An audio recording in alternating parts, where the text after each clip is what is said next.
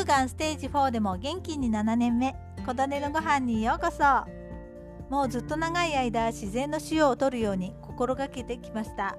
最近は良い塩もいろいろと出回ってきていますよね。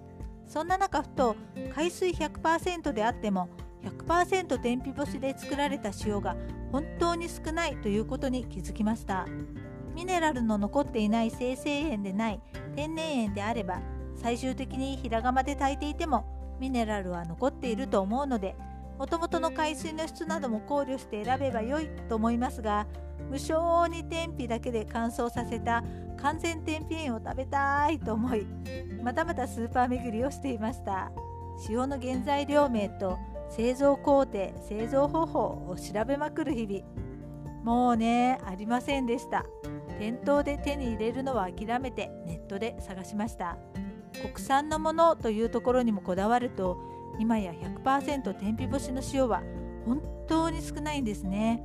やっと見つけたのは伊豆森田屋の完全天日塩太陽と風の塩。まだこうして昔ながらの塩作りをしてくださっているってありがたいなぁと思いました。こちらのホームページにはじっくり4ヶ月かけて作るとあります。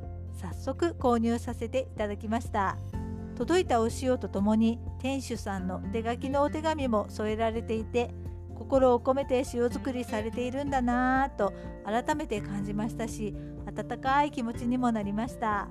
感謝とともに食べてみました。天然塩ならではの少し粗めの塩です。トマトにかけていただいてみたらとっても美味しかったです。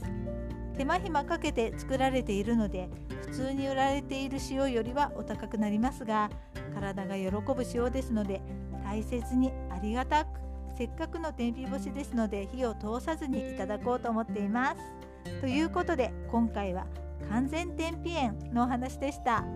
あなたの元気を祈っています。琴音のありがとうが届きますように。